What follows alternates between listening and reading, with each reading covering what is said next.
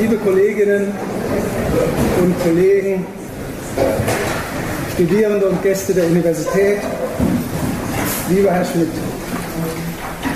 eine Ringvorlesung über Nietzsche im Studium Generale braucht keine Begründung. Nietzsche hat unser modernes Denken geprägt und selbst wenn wir nicht gelesen haben, hat uns das irgendwo erreicht. Dass diese Ringvorlesung nun an diesem Ort und zu dieser Zeit stattfindet, hat besondere Gründe. Der Ort, die Universität Freiburg, ist schon länger ein Schwerpunkt der Nietzsche-Forschung und seit zwei Jahren gibt es hier sogar eine Forschungsstelle am Germanistischen Seminar, eine Nietzsche-Forschungsstelle der Heidelberger Akademie der Wissenschaften, in deren Namen und für die ich Sie herzlich begrüße.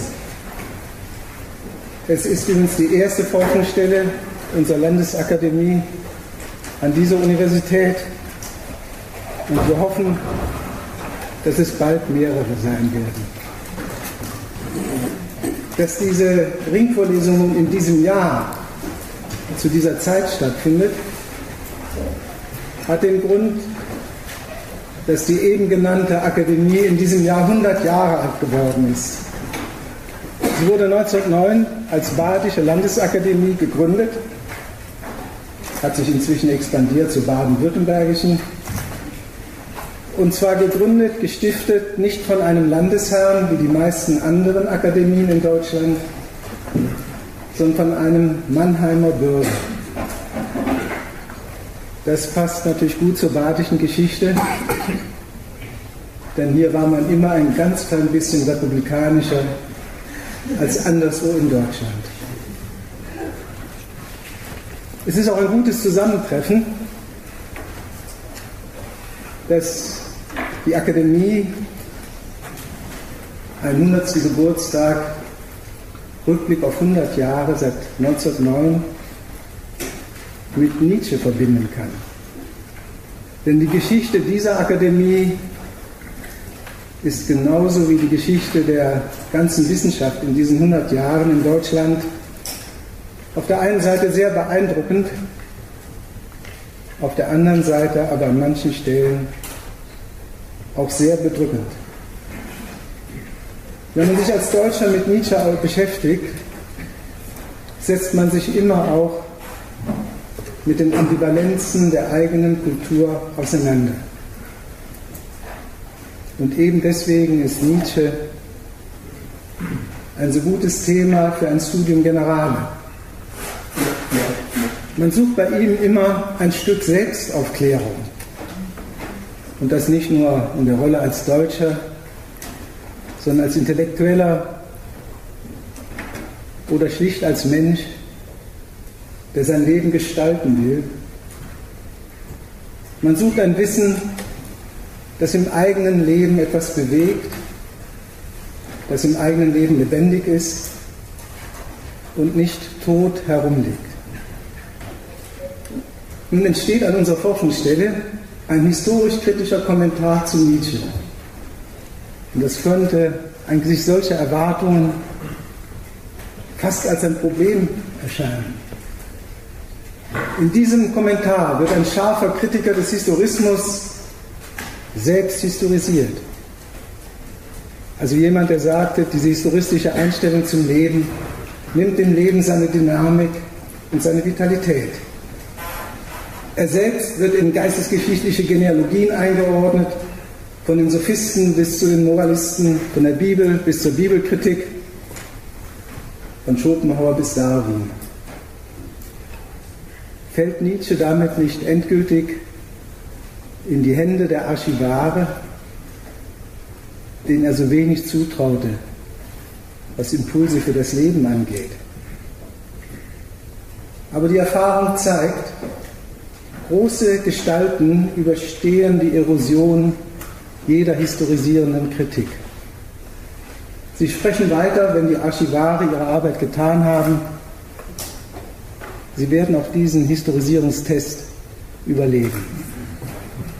Mit der Historisierung, das heißt einer Distanzierung, verbindet sich nämlich bei solchen Gestalten wie Nietzsche immer eine Gegenbewegung. Jede Distanz lässt ihn neu und auch näher sehen.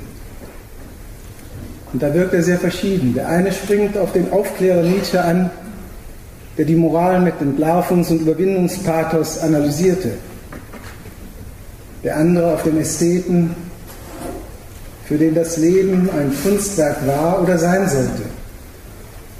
Der dritte auf den Propheten einer unbedingten Lebensbejahung und der vierte auf den radikalen Skeptiker, der jeden Sinn als menschliche Konstruktion durchschaute.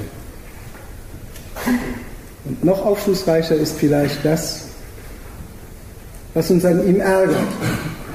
Dabei lernt man immer sehr viel über sich selbst. Wobei ich mich paradoxerweise oft da gerade bestätigt erlebe, wo er scharf kritisiert. Etwa bei seiner Abwertung des Mitleids oder des Christentums. So ein Nietzsche braucht zu seiner Erforschung Wissenschaftler, die mehr sind als Archivare. Und wir sind sehr stolz darauf, in der Freiburger Forschungsstelle arbeiten profilierte Forscher zusammen. Jochen Schmidt als Leiter, zusammen mit Barbara Neimeyer und Andreas Urs Sommer. Sie haben diese Ringvorlesung, die heute beginnt, geplant und gestaltet und Ihnen möchte ich herzlich danken. Jochen Schmidt wird nun den ersten Vortrag über das Thema Nietzsches Umwertung der Werte halten.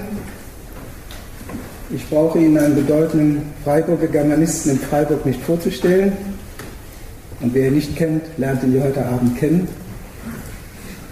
Ich darf nur eins verraten, er hat sich mit Nietzsche seit seiner Schulzeit beschäftigt. Obwohl, oder man muss sagen, gerade weil Nietzsche in seiner Zeit damals ein verfemter Autor. Das war und ist ganz gewiss keine archivarische Beschäftigung mit Nietzsche, sondern eine sehr lebendige. Ich bin auf seinen Vortrag gespannt und darf Ihnen das Wort übergeben. Vielen Dank.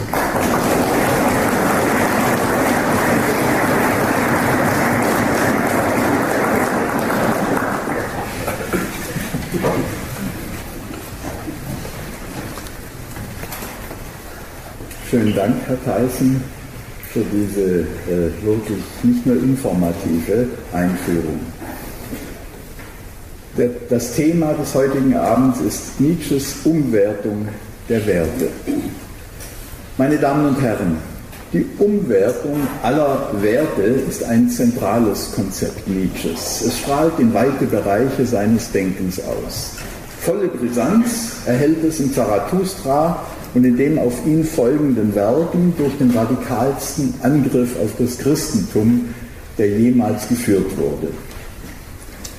Die kurz vor Nietzsches Zusammenbruch entstandenen Zeugnisse dieses Angriffs, die Götzendämmerung und der Antichrist, überbieten noch mit einem finalen Furioso die zuvor bereits erreichten Positionen des Umwertungsprozesses.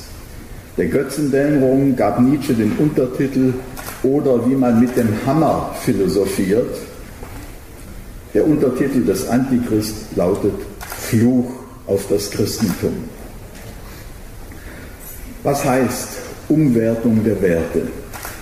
Ich stelle einige orientierende Definitionen an den Anfang, um dann genauer die Problematik zu erschließen.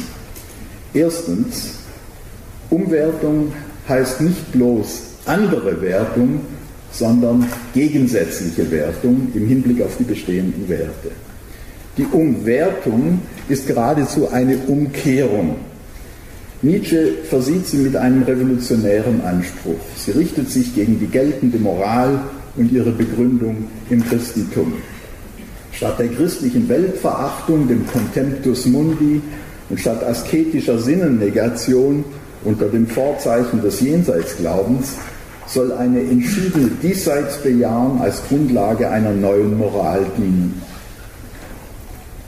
Leib statt Seele, Übermensch statt Gott, Wille zur Macht statt christlicher Tugendhaltungen wie etwa Demut. Das ist das Programm der Umwertung. Zu diesem Programm gehört auch die Absage an die liberalen und sozialen Bewegungen des 19. Jahrhunderts, die zur Demokratie tendierten. Nietzsche sieht sie in einem engen, historisch begründeten Zusammenhang mit der christlich geprägten Moral. In der Schrift Jenseits von Gut und Böse heißt es lapidar, es sei dahin gekommen, dass wir selbst in den politischen und gesellschaftlichen Einrichtungen einen immer sichtbareren Ausdruck dieser Moral finden. Die demokratische Bewegung macht die Erbschaft der Christlichen. Stattdessen propagiert Nietzsche einen ausgeprägten Aristokratismus und den Kult des großen Individuums. Zweitens. Nietzsche sieht in Werten das Resultat von Wertschätzungen und Wertsetzungen. Es gibt keine Werte an sich. Wertschätzungen und Wertsetzungen ihrerseits entstehen aus Bedürfnissen, Erfahrungen, Nützlichkeitserwägungen und Interessen, aus Erziehung, Gewohnheiten, verinnerlichten Traditionen. Solche Wertschätzungen können unter die Schwelle des Bewusstseins geraten und fungieren dann als unreflektierte Verhaltensnormen deren äh, Summe die geltende Moral ist. Daraus leitet Nietzsche die Aufgabe ab, die geltende Moral außer Kraft zu setzen und so das Umwertungsunternehmen vorzubereiten.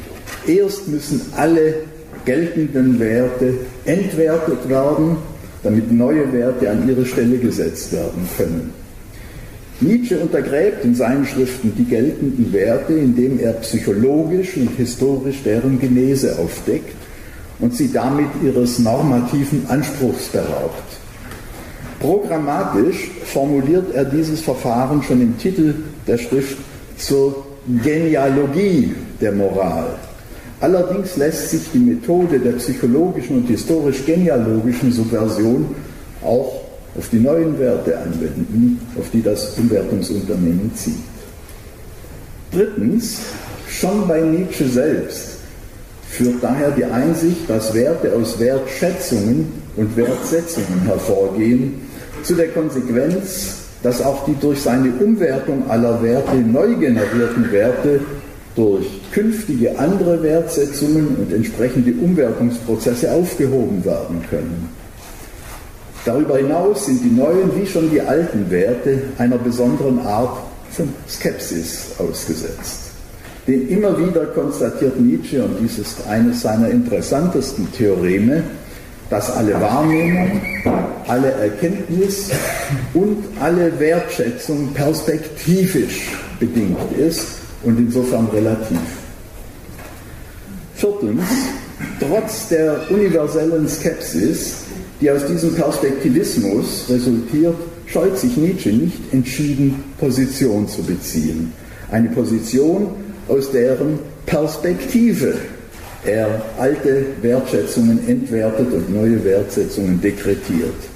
Hier kommt ein dezisionistischer Zug zum Vorschein. Schon im Zarathustra und dann vollends in den späteren Schriften lanciert Nietzsche sogar eine Formel, die er mit universellem Gültigkeitsanspruch versieht. Sie lautet Wille zur Macht. Diese Formel steht in engstem Zusammenhang mit der Umwertung aller Werte, wie der im Sommer 1886 wiederholt notierte Titelentwurf Der Wille zur Macht, Untertitel Versuch einer Umwertung aller Werte erkennen lässt. Inwiefern der Wille zur Macht mit der Umwertung aller Werte zusammenhängt, und welche Tragweite dieser Konnex hat, wird noch genauer zu sehen sein, ebenso wie die Begriffe Wille und Macht entgegen dem landläufigen Missverständnis, was sie da besagen. Vorläufig bleibt festzuhalten, dass die große Wirkung der Formel Wille zur Macht, das ist eigentlich doch ziemlich allgemein bekannt, aber ich sage es trotzdem noch, dass die große Wirkung der Formel Wille zur Macht auf einer verfälschenden Kompilation von Nietzsches Schwester beruht, die ein von Nietzsche zwar geplantes, aber niemals geschriebenes Werk dieses Titels herausgab, es zu seinem Hauptwerk deklarierte und damit in der Zeit des Imperialismus und Faschismus die Nietzsche-Rezeption stark bestimmte. Diese Fälschung ist bis heute weltweit im Umlauf, obwohl die kritische Ausgabe der Werke nun schon seit Jahrzehnten eines Besseren belehrt. In Wahrheit existieren nach der gelegentlichen Verwendung der Formel Wille zur Macht in verschiedenen Werken, besonders im Zarathustra, nur Skizzen und Entwürfe zu diesem Werk in Nietzsches Nachlass. Überdies gab er den Plan zu einem Werk mit dem Titel Wille zur Macht, das er erstmals 1886 anvisierte, bereits 1888 wieder auf. Stattdessen rückte der bisherige Untertitel Umwertung aller Werte zum Haupttitel auf. Aber auch dieses Werk blieb unausgeführt. Einem im Nachlass überlieferten Entwurf zufolge sollte es vier Bücher mit folgenden Titeln umfassen. Erstens der Antichrist, zweitens der freie Geist, drittens der Immoralist, viertens Philosophie der ewigen Wiederkunft. Es blieb bei der Veröffentlichung des Antichrist. Nietzsche erklärte in mehreren Briefen, der Antichrist enthalte bereits die gesamte Umwertung der Werte. Das heißt auch, dass der radikale Angriff auf das Christentum und seine Werte den Kern des Umwertungsunternehmens bildet. Nach diesem einführenden Überblick komme ich nun zur Strategie der Umwertung und ihrer Genese. Sie beschränkt sich nicht auf die letzten Jahre vor dem Zusammenbruch, obwohl Nietzsche erst zwischen 1886 und 88 formelhaft von der Umwertung aller Werte spricht. Die von Nietzsche selbst im Sinne einer intellektuellen Autobiografie verstandene Entwicklung seines Denkens beginnt mit einem ins Dionysisch-Rauschhafte gesteigerten Lebens- und Gefühlskult im Zeichen Wagners, der in seinen theoretischen Schriften die stärkste, das ist Wagners Formulierung, die stärkste Gefühlserregung zur programmatischen Forderung erhob. Die nächste Stufe ist eine theoretisch formierte Lebensbejahung, mit der Nietzsche auch seine anfängliche Grundorientierung an Schopenhauers pessimistischem Daseinsverständnis hinter sich lässt. Schließlich folgt das Konzept des Willens zur Macht, das er in einer für Nietzsches Denken charakteristischen Verschränkung von biologistischen und metaphysischen Annahmen einen fundamentalen äh, Lebenstrieb und Lebenswillen statuiert. Immer steht der Begriff des Lebens im Zentrum, auf allen Stufen. In der skizzierten Abfolge von intuitiv gefühlshaftem Lebensrausch, theoretisch formierter Lebensbejahung und schließlich machtgesteuertem Lebenstrieb und Lebenswillen zeichnet sich ein Prozess der Radikalisierung ab.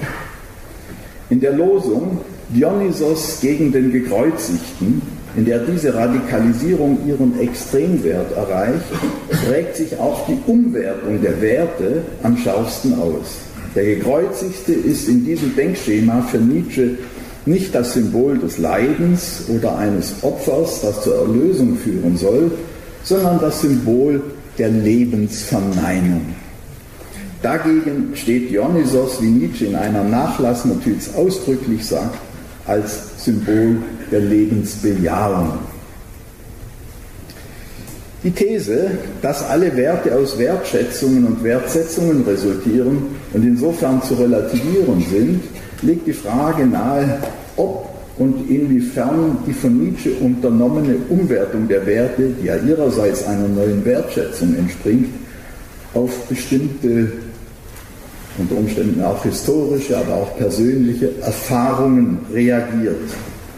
Verrät nicht sein Plädoyer für eine rauschhafte dionysische Lebenssteigerung, für eine grenzenlose Lebensdynamik, die bis zur hybriden Vorstellung des Übermenschen und des entfesselten Willens zur Macht führt, schließlich bis zum Phantasma der von ihm beschworenen großen Gesundheit, immer wieder erscheint dieser Begriff große Gesundheit, verrät all dies nicht einen Überschuss der sich als Hyperkompensation verstehen lässt. Es gibt Antworten auf mehreren Ebenen und mit unterschiedlicher Reichweite.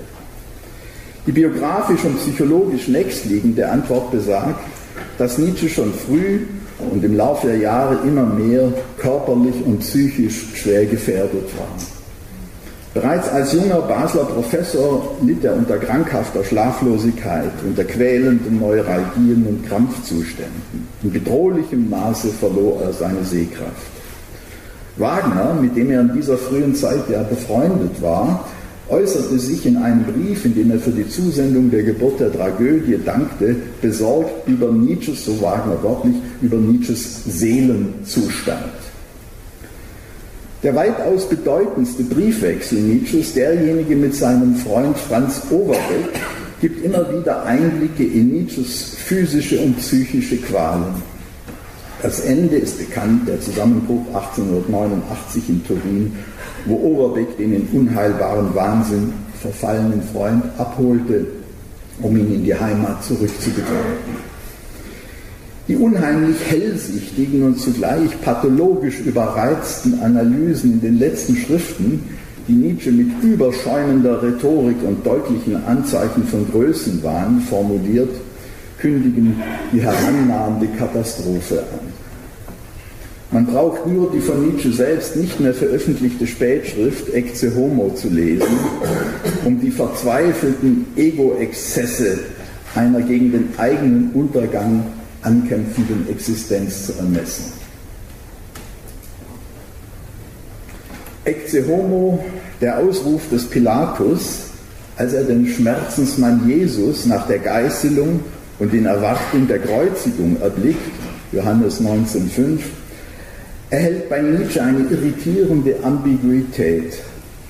Er wertet den Ausruf des Pilatus blasphemisch in eine Demonstration eigener quasi göttlicher Größe um und gleichzeitig ist das Ecce Homo transparent auf den Schmerzensmann, der er selbst durch eigene Lebenserfahrung geworden ist.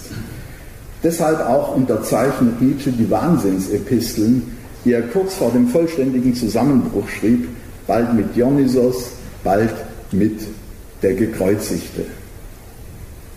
Zwar ist die Erfahrung eines von kurzen euphorischen Phasen unterbrochenen Leidenswegs nicht monokausal maßgebend, aber sie bestimmt doch die Überkompensation mit, die sich im Preis der großen Gesundheit, des dionysischen Lebensrausches und des Willens zur Macht artikuliert. Nicht umsonst gilt das Hauptinteresse in Nietzsches späten Schriften pathologischen Niedergangsphänomenen. Leitmotivisch exponiert er die Begriffe Erkrankung, Entartung, Degenereszenz, Verfall und allem voran Dekadenz. Explizit gibt Nietzsche zu verstehen, dass er hier als Tiefkundiger spricht, der sich in besonderer Weise zum kulturpsychologischen Diagnostiker der Dekadenz und zum Protagonisten einer Gegenreaktion berufen sieht. Die Umwertung aller Werte ist der entschiedenste Ausdruck dieser Gegenreaktion. Sie verbindet sich mit dem Pathos einer großen Befreiung von alten lebensfeindlichen Werten. Diese Befreiung entspricht die Geisteshaltung eines Typus, den Nietzsche den freien Geist nennt. Deshalb plante er für sein Umwertungswerk ja ein eigenes Buch unter dem Thema der freie Geist. Noch primär in der Tradition der Aufklärung konzipiert er den freien Geist in der 1879 auf 80 erschienenen ersten großen Aphorismensammlung Menschliches, Allzumenschliches. Sie trägt den Untertitel Ein Buch für freie Geister. In programmatisch aufklärerischer Absicht widmete Nietzsche dieses Werk dem Andenken Voltaires zu dessen 100-jährigen Todestag. Später, in den 80er Jahren, gewinnt der Typus des freien Geistes andere Züge. Züge eines wagemutigen Abenteurers, der immer freier wird, immer mehr riskiert, auch sich selbst. Ein prozessuales, dynamisches Moment tritt jetzt in den Vordergrund. Es zielt auf die sich immer weiter fortsetzende Loslösung von den alten Werten. Auch die Reaktion gegen die Dekadenz im Namen des dionysischen Lebens, des Willens zur Macht und der großen Gesundheit samt der aus dieser Gegenreaktion entstehenden Umwertung der Werte steht immer unter dem prinzipiellen Vorbehalt, dass es sich nicht um Werte an sich, sondern um den Ausdruck von Wertschätzungen handelt. Aus diesem Bewusstsein ergibt sich für den freien Geist, dass er sich letztlich nicht einmal auf seine eigenen Wertsetzungen fixiert sieht, dass er sich frei fühlt, seine Meinungen und Wertungen in experimenteller Offenheit zu wechseln, alle Wertsetzungen als vorläufige Hypothesen, als Gedankenexperimente zu verstehen. Deshalb definiert Nietzsche in seiner Schrift Jenseits von Gut und Böse den, wie er sagt, Philosophen der Zukunft als Menschen der Experimente und seine Philosophie als Experimentalphilosophie. Für den freien Geist gibt es nur Vorläufigkeiten, nur Stationen auf dem Weg ins Unbekannte. Alle einmal erreichten Positionen überantwortet er einer unendlichen Aufhebungsdynamik. Gesteigerten Ausdruck findet dieser Infinitismus in dem berühmten Aphorismus, mit dem Nietzsche die Morgenröte beschließt. Er steht unter der Losung Wir Luftschifffahrer des Geistes. Bezeichnenderweise endet er mit einer Reihe von Fragen, die keine Antwort mehr finden. Wohin wollen wir denn? Wollen wir denn über das Meer? Wohin reißt uns dieses mächtige Gelüste, das uns mehr gilt als irgendeine Lust? Warum doch gerade in dieser Richtung, dorthin, wo bisher alle Sonnen der Menschheit untergegangen sind? Wird man vielleicht uns einstmals nachsagen, dass auch wir nach Westen steuern, ein Indien zu erreichen, das aber unser Los war, an der Unendlichkeit zu scheitern? Nach dieser Skizzierung einer in die Horizontlosigkeit übergehenden permanenten Horizontüberschreitung, die auch die Umwertung der Werte betrifft, wende ich mich den Binnenstrategien zu, mit denen Nietzsche dennoch entschlossen die Umwertung der Werte vorantreibt. Er setzt damit ein, indem er sich von Schopenhauer und Wagner löst die für sein Frühwerk, das heißt für die Geburt der Tragödie und die unzeitgemäßen Betrachtungen, die maßgebenden Autoritäten waren. In der Tragödienschrift hatte er sich noch zu den Grundpositionen von Schopenhauers Hauptwerk Die Welt als Wille und Vorstellung bekannt. Der Wille, das ist für ihn ganz nach Schopenhauer der unselige vom Leiden bestimmte Daseinsgrund. Immer bleibt er als letzte Realität maßgebend trotz einer Welt selbst produzierten schönen Scheins die Schopenhauer Vorstellungen. In problematischer Weise hatte schon Schopenhauer das Tragische der griechischen Tragödie für seinen fundamentalen Pessimismus in Anspruch genommen. Wie er setzt Nietzsche die Begriffe tragisch und pessimistisch gleich, um daraus eine tragische Weltanschauung zu konstruieren. Gewagter Spekulation glaubt er sie mit seiner Konzeption des Dionysischen verbinden zu können, weil die griechische Tragödie aus dem Dionysos-Kult entstanden kreiert er die Dreiergleichung pessimistisch, gleich tragisch, gleich dionysisch. In seinen späteren Schriften aber sagt er sich von Schopenhauers lebensverneinenden Pessimismus los, um im Kampf gegen die Dekadenz die Botschaft der Lebensmilliarden zu verkünden. Dieser grundsätzlichen Umwertung entsprechend bestimmt er auch das Dionysische Neu. Allerdings gibt es bereits in der Tragödienschrift erste Anzeichen einer solchen Uminterpretation. Wie von Schopenhauers Pessimismus, so sagt sich Nietzsche auch von Wagner los nachdem er zunächst dessen glühender Anhänger war und für Bayreuth als Bühnenheimer, wie er selbst in einem Brief schreibt, neuen Kulturperiode geworben hatte. Nietzsches Lossagen von den beiden Leitfiguren seiner geistigen Anfänge reicht bis zur radikalen Umwertung. Denn es handelt sich auch um den Prozess des lebenslangen Abarbeitens einer doch nie ganz überwundenen frühen Prägung. Gerade daraus erwächst eine besondere Leidenschaft der Lossagung und der Umwertung. Analoges gilt für Nietzsches radikale Gegnerschaft gegen das Christentum, die im Zentrum seiner eigentlichen Umwertungsschriften jenseits von Gut und Böse und zur Genealogie der Moral steht und ihren ultimativen Ausdruck im Antichrist erhält. Auch hier handelt es sich um ein apostatisches Abarbeiten, denn Nietzsche stammte aus einem evangelischen Pfarrhaus und in seinem ersten Semester hatte er neben der klassischen Philologie noch Theologie studiert. Überall wurzelt Nietzsches Umwertung der Werte in einer stufenweise sich radikalisierenden Lossagung von ursprünglichen Identifikationen. Weil diese Identifikationen, das zeigt sich besonders im Verhältnis zu Schopenhauers Philosophie und zu Wagners Persönlichkeit, bis zur Überidentifikation und zur Selbstaufgabe reichten, gestaltete sich die Gegenreaktion so vehement. Sie war eine Notwendigkeit der Selbstfindung.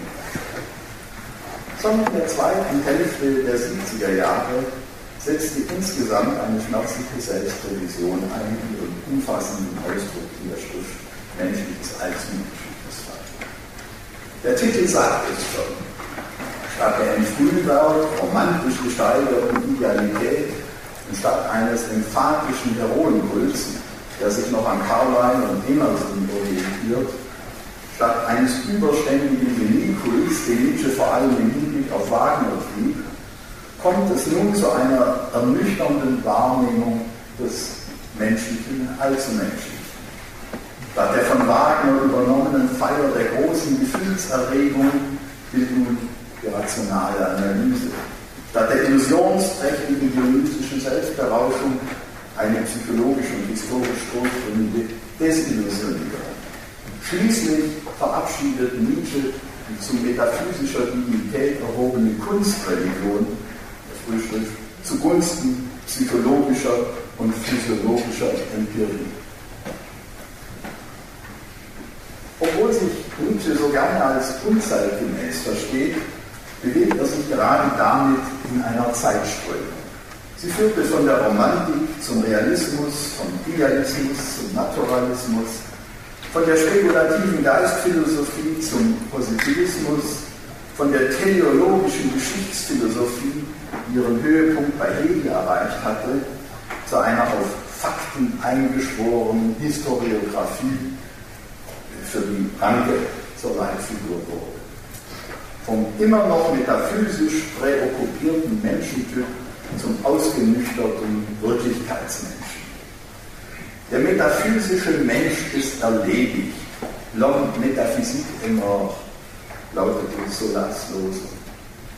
Mit all dem verbindet sich eine fortschrittsorientierte Aufbruchsstimmung, aber auch eine tiefreichende Verlusterfahrung, eine Ent Täuschung im Seelenhaushalt der europäischen Intellektuellen. Heine hatte vom Romantique défroqué, vom desillusionierten Romantiker gesprochen. Verlorene Illusionen, Illusion perdue, war der Titel eines der großen Romane Balzacs. Bis weit in den Realismus hinein drückt sich diese Tendenz in einer schmerzhaften Lösung von der Romantik aus. Ein literarischer Höhepunkt liegt noch in den 1850er Jahren in Flauberts Madame Bovary, in Gottfried Kellers Grünen Heinrich, in Baudelaires Fleur du Mal. Alles Leute, die bei Nietzsche die Spuren hinterließen. Und dieser Prozess der Entromantisierung und der Desillusionierung beforderte eine pessimistische Grundstimmung in der intellektuellen Welt. Sie war es, die zur großen Konjunktur von Schopenhauers pessimistischer Philosophie seit den 1850er Jahren beitrug. Er wurde zum Modeautor, nachdem sein schon 1818 publiziertes Hauptwerk, Die Welt als Wille und Vorstellung, jahrzehntelang unbeachtet geblieben war. Hier liegen Nietzsches geistige Anfänge mitten in einer Zeitströmung, in der sie auch mit Wagner verbunden ist. Gegen die pessimistische Verfinsterung und gegen den, wie er es später nannte, Resignationismus Schopenhauers, reagierte Nietzsche auf der nächsten Stufe seiner geistigen Entwicklung. Damit gewinnt die Umwertung der Werte eine neue Qualität. Nunmehr geht es ihm nicht mehr bloß um die kritische Abwertung bestehender Autoritäten, sondern darüber hinaus darum, eine Umwertung im Sinne einer neuen Wertsetzung zu inaugurieren.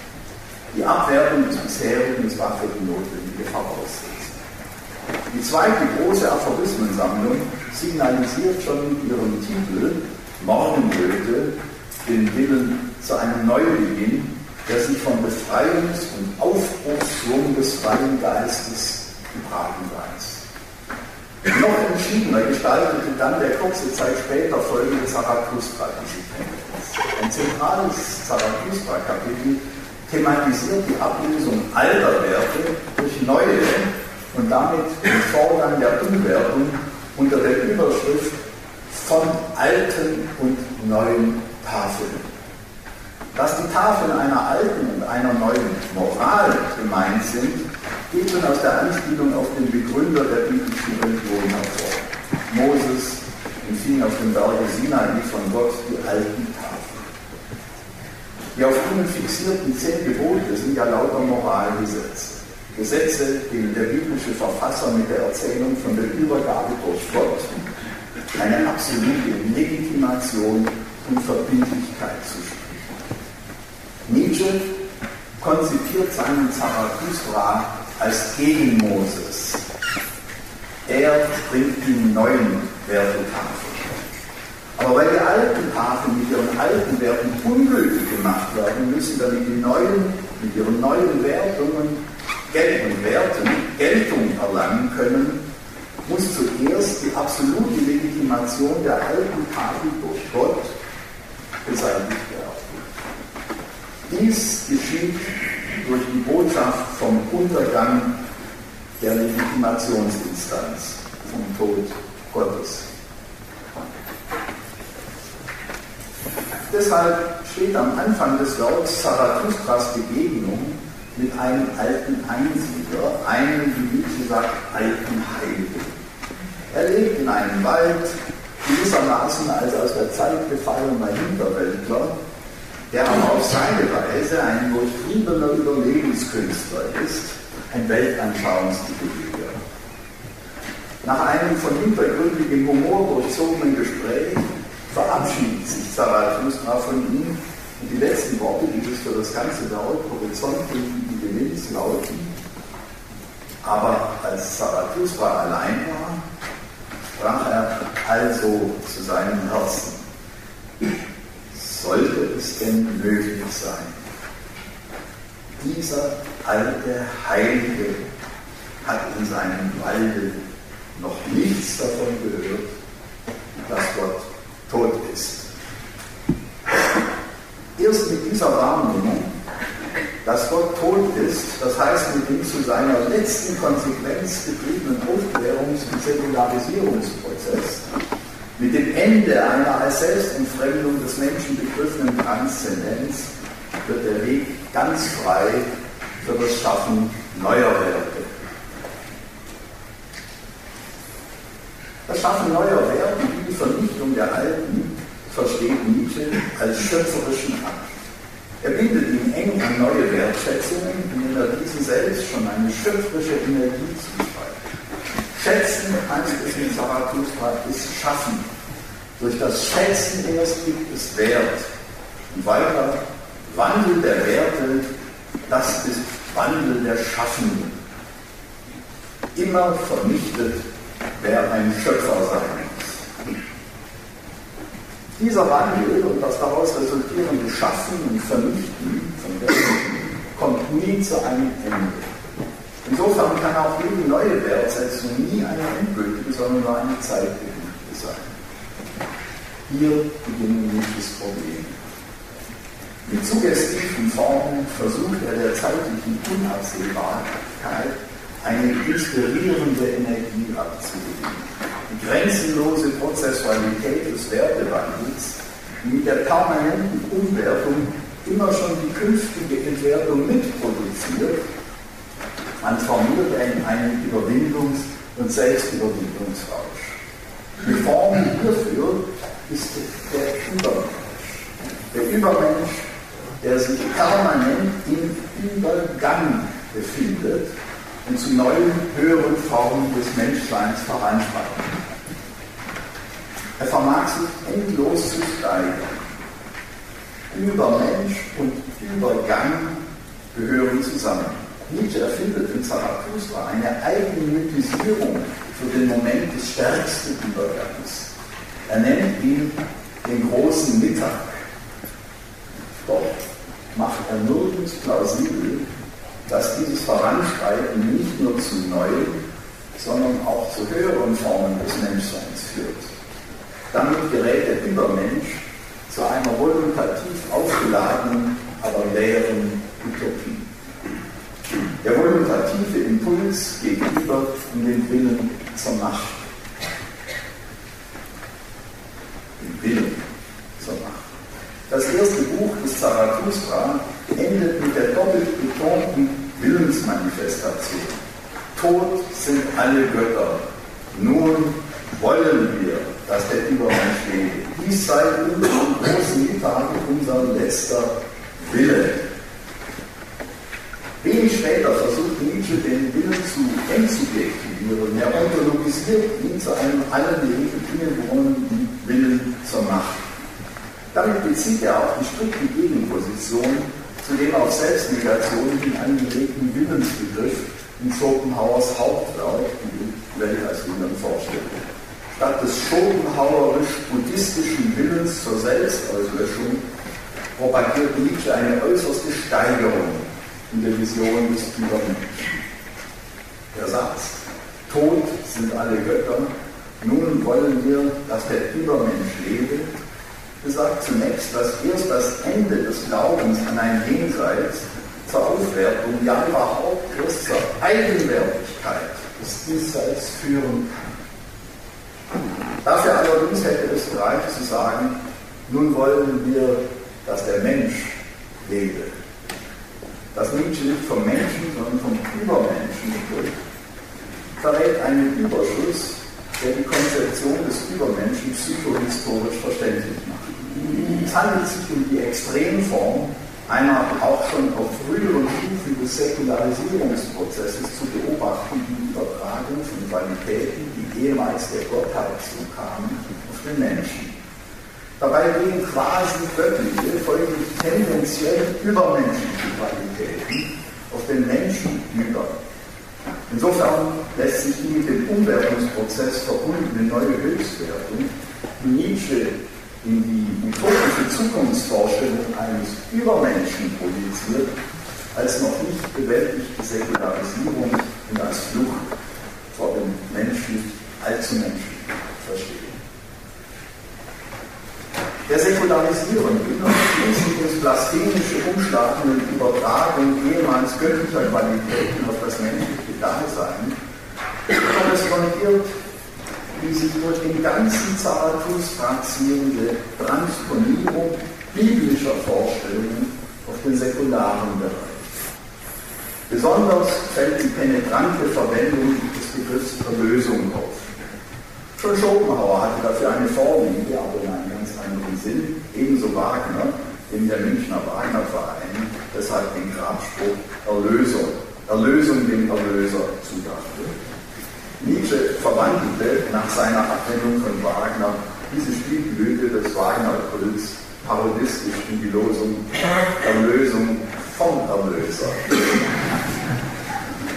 Doch trug er selbst kräftig zur Konjunktur des Erlösungsbegriffs bei, schon der äh, frühschriftlichen Geburt der Tragödie und dann besonders in Zarathustra, der sogar ein Kapitel mit der Überschrift von der Erlösung enthält. Einige Jahrzehnte später satirisiert die Musi inzwischen epidemische Erlösungsmode, sie reicht bis weit in die 20er Jahre des 20. Jahrhunderts, in seinem Epochenroman Der Mann ohne Eigenschaften, dem wohl bedeutendsten literarischen Zeugnis der Reflexion über Nietzsche und des Nietzscheanismus. Seine Satire gefüllt mit dem trockenen Fazit, Erlösung gehöre zu der sprachwissenschaftlich noch nicht ganz durchleuchteten Gruppe der geschwollenen Worte. Nietzsche imaginiert eine Zukunft, die alles Unzureichende und Unselige des realen gegenwärtigen Daseins durch eine infinite Überwindungsdynamik aufbricht. So projiziert er die Erlösung in einen säkularen Geschichtsprozess hinein. Zugleich formiert er sie anthropologisch in der allerdings ungreifbaren leitenden Gestalt des Übermenschen. Die Problematik einer solchen Anthropologie zeigt sich folgendes darin, dass sie sich im Voluntativen und Imperativischen erschöpft. Er haftet etwas übereinstimmend gesagt. Nietzsche verspottete Schiller den er im Grunde dennoch verehrte, als Moraltrompeter von Säckingen. Doch könnte sich Schillers Diktum, der Mensch sei das Wesen, welches will, als Grundlage von Nietzsches eigener Lebensphilosophie halten. Das Zarathustra-Kapitel von alten und neuen Tafeln, das im Zentrum der Umwertungsprozess steht, definiert den Übermenschen aus dem Imperativ ich zitiere, dass der Mensch etwas sei, was überwunden werden müsse. Aus dieser imperativischen Forderung, die sich in lauter Willensbestimmungen und Hypostasierungen des Willens entlädt, soll die innerweltliche Erlösung, innerweltliche Erlösung zustande kommen.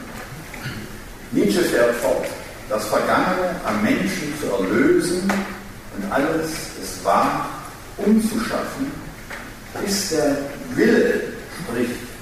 Aber so wollte ich es. So werde ich es wollen. Dies hieß ihnen Erlösung. Dies allein ich sie Erlösung heißen.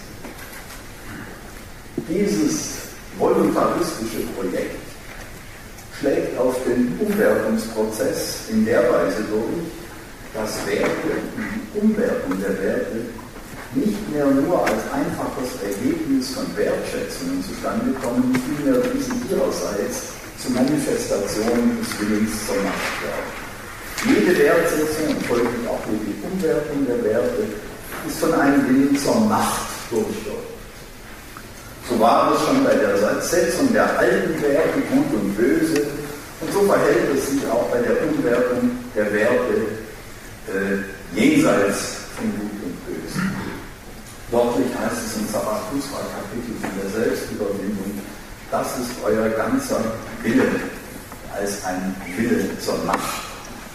Und auch wenn ihr vom Guten und Bösen redet und von den Wertschätzungen, noch deutlicher, mit euren Werten und Worten von Gut und Böse übt ihr Gewalt, ihr Wertschätzen.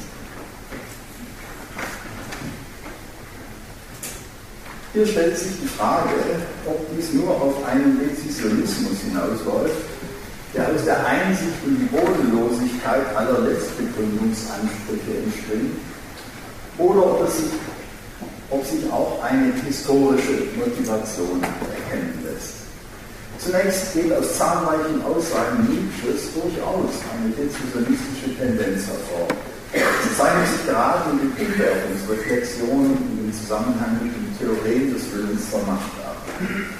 So folgen auf die zitierten Passagen aus dem Zarathustra eine ganze Reihe von Aussagen über das Befehlen. Ein aufschlussreiches Gedankenexperiment im Nachlass des Jahres 1884, also aus der Zarathustra-Zeit, zählt Menschentypen auf, die Nietzsche im Hinblick auf ihre Fähigkeit zur Wertschätzung und zur Wertsetzung beurteilt. Am Ende dieser Musterung, in der er von Künstlern, Philosophen, Gesetzgebern und Religionsstiftern handelt, vermisst er einen noch fehlenden Typus. Den Menschen, ich zitiere, welcher am stärksten befiehlt, führt, neue Werte setzt, am unfänglichsten über die ganze Menschheit urteilt und Mittel zu ihrer Gestaltung weiß, unter Umständen sie opfert für ein höheres Gute. Hier zeigt sich ein auch sonst in Nietzsches Werk hervortretender Grundzug, eine menschenverachtende Gewalttätigkeit im Dienste der Übermenschenfantasie. Menschliches, allzu Menschliches nicht mehr enthalten. Denn die Kehrseite des in eine imaginäre Zukunft projizierten Übermenschenideals ist eine totale Abwertung der real existierenden Menschen. Dieser Zug eines pervertierten Idealismus lässt sich bis in Nietzsches Anfänge zurückverfolgen. In seinen Frühschriften hieß der Übermensch noch Genius oder einfach der große Mensch. Das ist eine äh, Form, die sehr häufig gebraucht wird. Dieser große Mensch rechtfertigt jede Aufopferung der nicht großen Menschen, die nicht mit Vorliebe die Masse.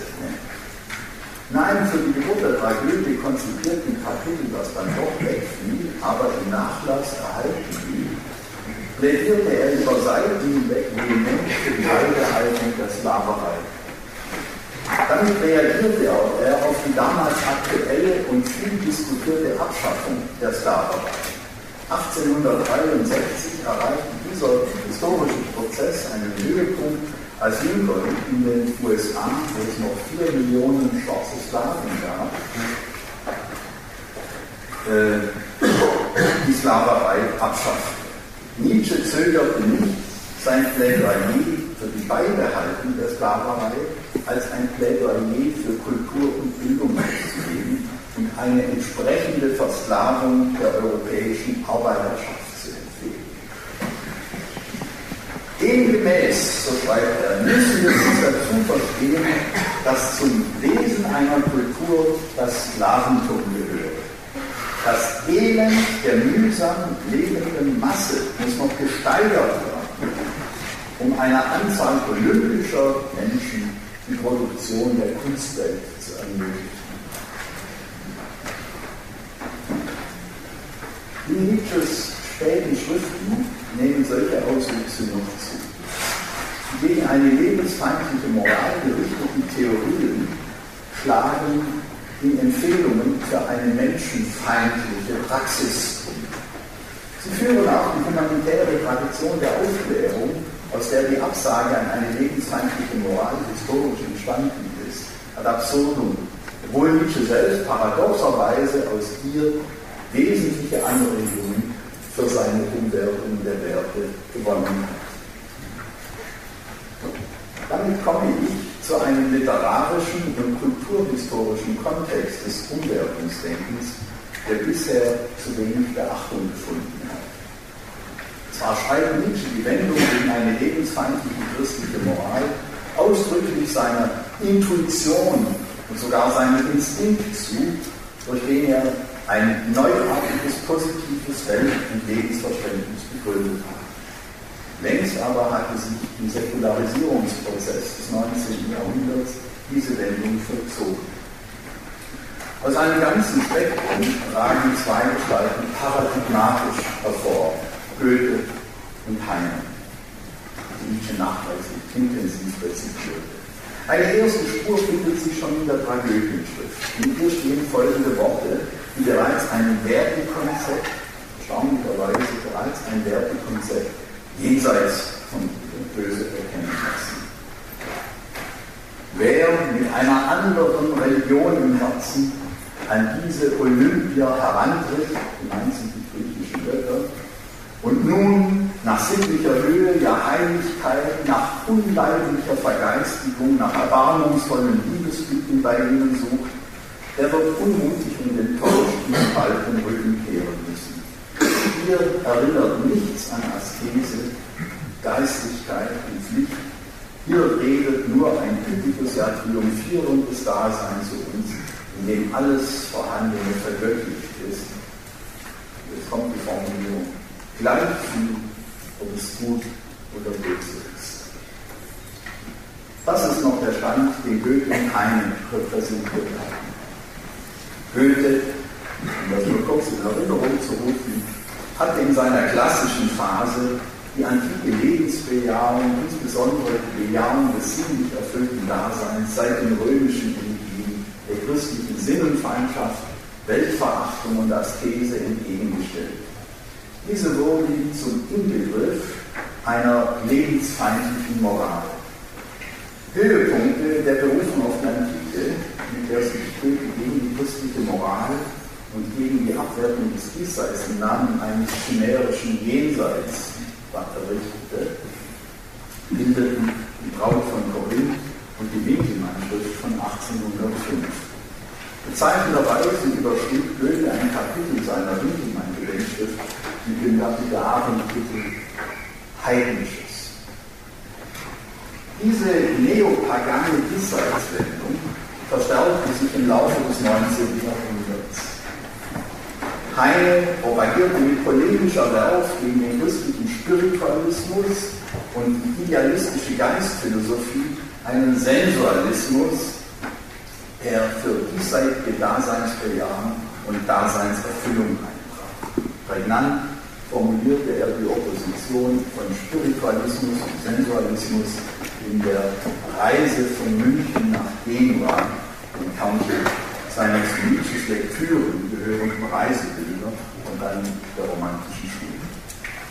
Nietzsche lastet in seiner späten Retrospektive die Tragödienschrift, die er als Versuch einer Selbstkritik bezeichnet, diese Retrospektive, Versuch einer Selbstkritik, dem Christentum und seiner Moral an, es habe den Hass auf die Welt gepredigt, die Furcht vor der Schönheit und Sinnlichkeit verbreitet und ein Jenseits erfunden, um das Diesseits besser, besser zu verleumden.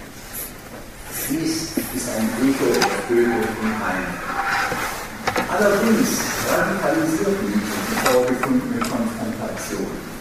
Ihm geht es nicht mehr um das Recht der Menschen auf die spezifisch sinnliche Erfüllung eines Daseins, das sich in seiner reinen Diesseitigkeit genügt, sondern abstrakt prinzipiell um das Leben.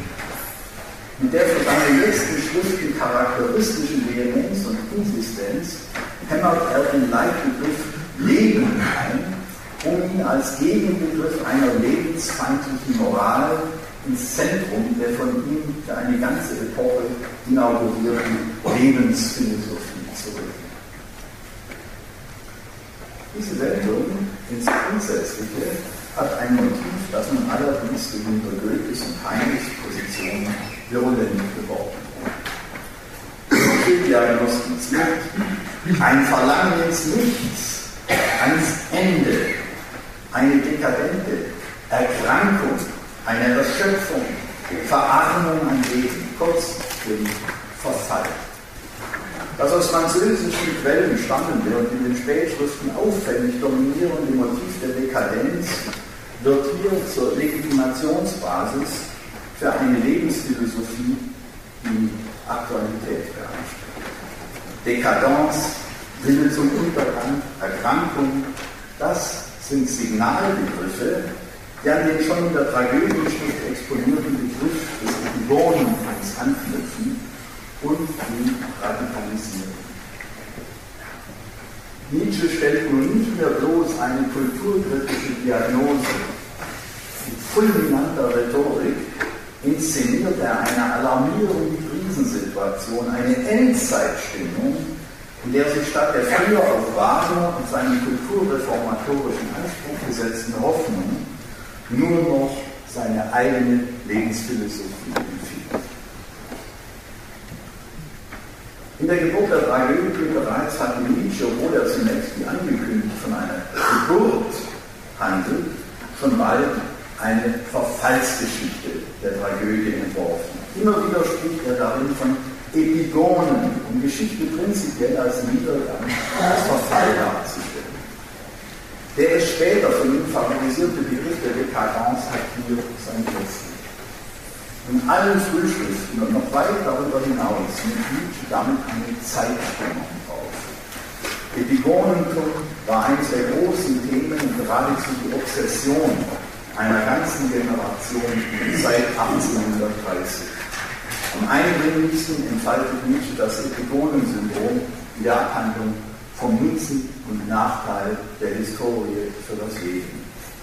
Er diagnostiziert ein Gefühl gar zu überspäten und epigonenhaften, das die Zeit beherrsche und den oftmals peinlich anmutenden Gedanken Epigonen zu sein. Im Namen einer erwarteten Zukunft wehrt er sich gegen dieses Gefühl des Epigonentums. Form in euch ein Bild, so ruft er aus, dem die Zukunft entsprechen soll. Und vergesst den Aberglauben, Epigonen zu sein.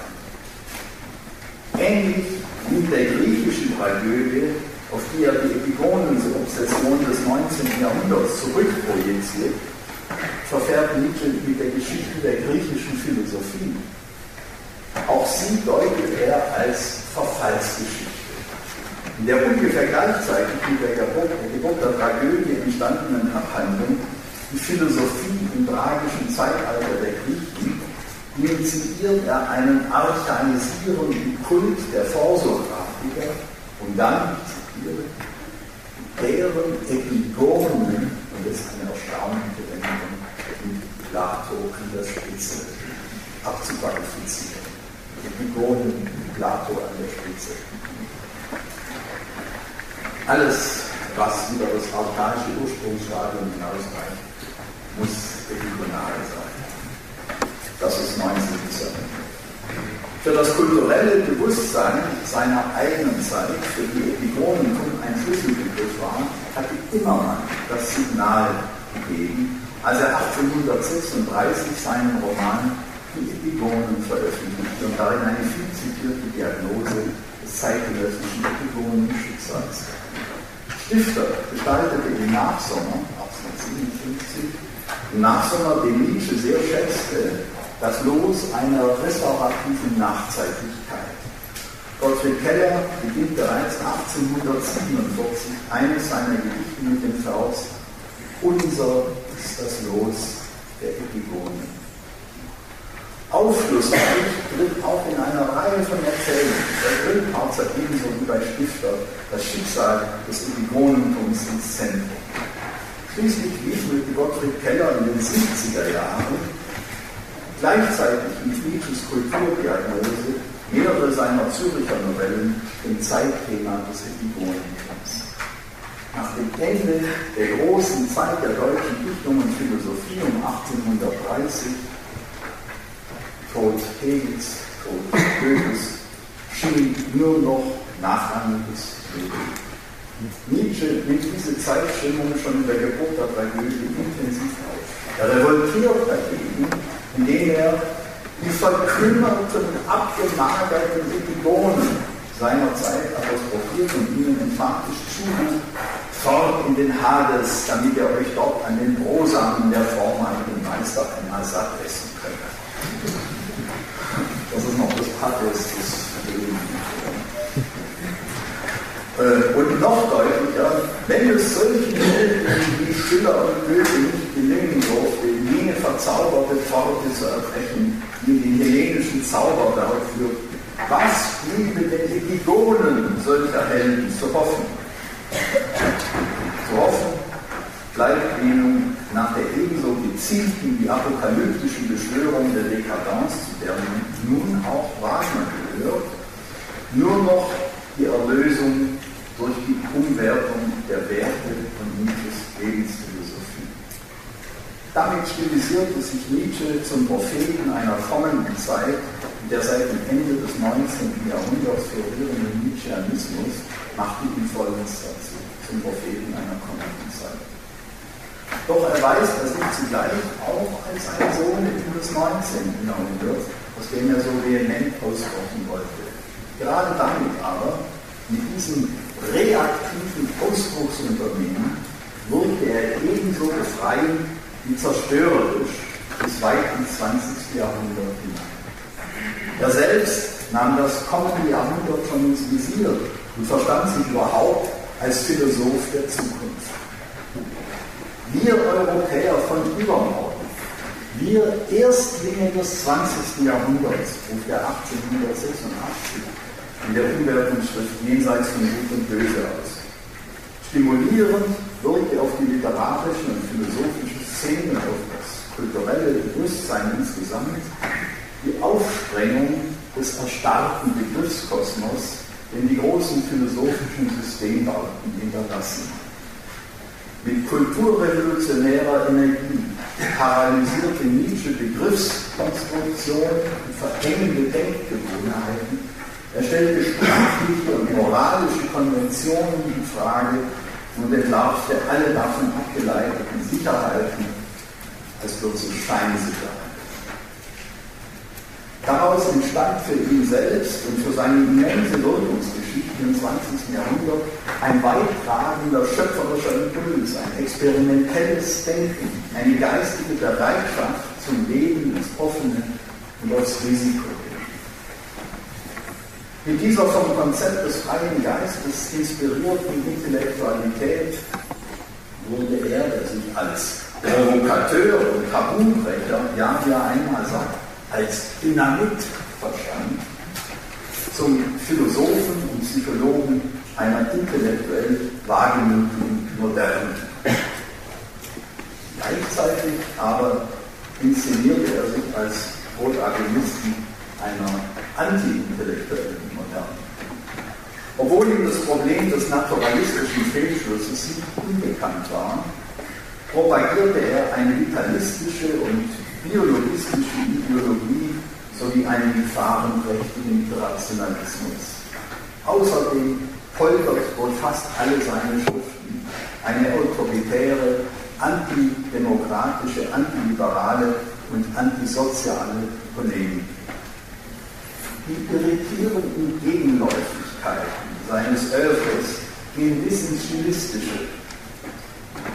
der diagnostischen Schärfe einer brillanten Formulierungskunst geht das wilde Wortgehämmer und das wüste Geschichte entgegen, das auf einer einzigen Seite die Urteile blödsinnig, erbärmlich, entartet, Pölbel, Flachköpfe, Herrentier und Vertierung versammelt. Es steht, diese, diese Seite steht im unmittelbaren Zusammenhang mit einer zentralen Partie zur Umwertung aller Werte in der Schrift jenseits von Gut und Böse.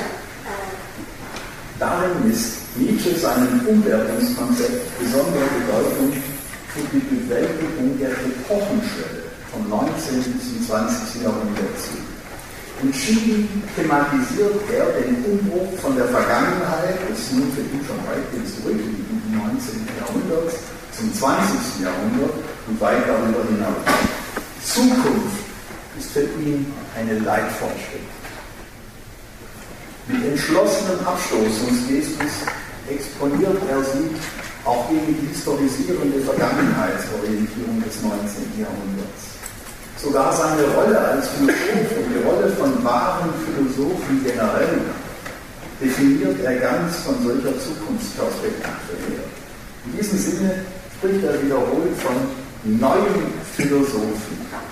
Sie huldigen der Umwertung der Werte, und zwar nicht theoretisch, sondern so göttlich als Befehlshaber und Führer, welche die aus dem Umwertungsprozess hervorgegangenen neuen Werte politisch durchsetzen, vor allem gegen die demokratische Bewegung.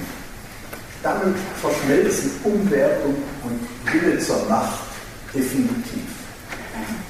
Wohin, fragt Nietzsche, müssen wir mit unseren Hoffnungen greifen? Und er antwortet, nach neuen Philosophen.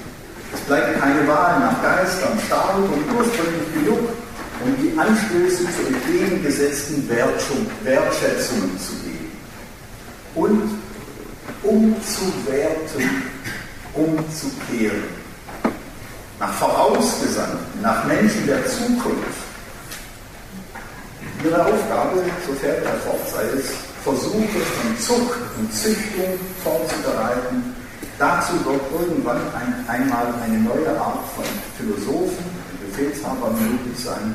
Das Bild solcher Führer ist es, das vor unserem Augen steht. Und als hätte Nietzsche nicht mehr Platons Debatte am Hof des Tyrannen von Syrakus in Erinnerung, heißt es in einem der folgenden Aphorismen, die eigentlichen Philosophen aber sind Befehlende und Gesetzgeber, sie sagen, so soll es sein. Wir schaffen eine Gesetzgebung, ihr Wille zur Wahrheit ist Wille zur Macht. Thank you.